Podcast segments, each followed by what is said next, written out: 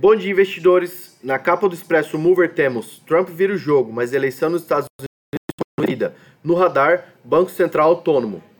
O índice futuro Ibovespa abriu nessa manhã agora na casa dos 96.155 pontos e segue em alta de mais de 1%.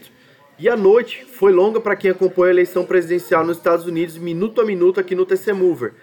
Ainda não sabemos quem venceu a disputa, mas o investidor deve repercutir a virulência do presidente Donald Trump como bem destaca o Mover Expresso assinado por nosso editor-chefe Guilherme Parra Bernal. Trump ameaçou ir à Suprema Corte para contestar o resultado do que ele chama de eleição fraudulenta. Na nossa avaliação, o mercado aposta na reeleição de Trump, apesar da disputa ser acirrada, voto a voto, contradizendo toda a narrativa de parte da mídia e dos institutos de pesquisa que veríamos uma vitória incontestável e rápida do Biden. Né? É, o fato é que a incerteza ela traz muita oscilação ao mercado, como bem trouxe nessa madrugada, como nós vimos, é, o índice futuro Nasdaq chegou a subir 4% e teve suas negociações suspensas por alguns minutos é, por conta dessa variação explosiva. Depois oscilou bastante durante a madrugada. Nessa manhã, em definição, ela permanece, os futuros americanos ainda oscilam, com ao mesmo tempo tendo leves quedas de 0,03 é, no Dow Jones, uma alta de 0,60 no S&P e fortes altas de, de 2,5% e 2% na Nasdaq. As bolsas asiáticas e europeias fecharam em geral em alta, puxadas por avanços das suas principais ações e dados econômicos europeus, sem, claro, também ter oscilações ao longo dessa madrugada. Destaque também para o petróleo, que sobe acima de 2,7%.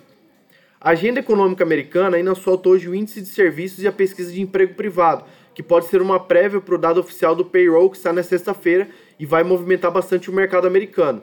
Na agenda econômica local, o investidor ele presta atenção nos números da pesquisa industrial mensal de setembro, que deve mostrar uma desaceleração sequencial. O Banco Central divulga também seu índice de preços de commodities, que pode indicar pressões sobre a inflação.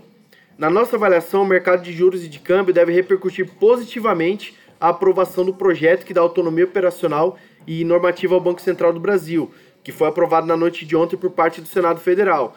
A proposta ela segue por avaliação na Câmara dos Deputados. Ela blinda o Banco Central de interferências políticas, dando aos seus diretores mandatos fixos, autonomia técnica, operacional, administrativa e financeira, colocando aí três objetivos, é, que seriam zelar pela estabilidade e eficiência do serviço finan sistema financeiro, suavizar as flutuações do nível de atividade e fomentar o pleno emprego sem prejuízo, é claro, ao seu objetivo fundamental, que é controlar a inflação. No resultado, nos lado corporativo, fique de olho na reação aos resultados do Itaú, né, que ele apresentou um bom balanço, com resultado acima do consenso, e teve uma decisão no fim do dia de ontem comunicada de desfazer parte de sua participação na XP, que já repercutiu bastante no aftermarket americano ontem. A IRB Brasil também apresentou na noite de ontem o um prejuízo líquido de 229,8 milhões nesse terceiro, nesse terceiro trimestre, abaixo do consenso que seria uma perda de 199 milhões. A melhora no desempenho já reflete um pouco parte da retomada do mercado segurador, mesmo em meio à pandemia, como bem disse o presidente da companhia Antônio dos Santos. No trimestre, os prêmios emitidos somaram 2,98 98 bilhões, bem acima das expectativas, enquanto os sinistros recu recuaram. É, excluindo os contratos descontinuados, a resseguradora teria apurado um lucro de 149,4 milhões. Santos ainda diz que espera voltar ao lucro ano que vem.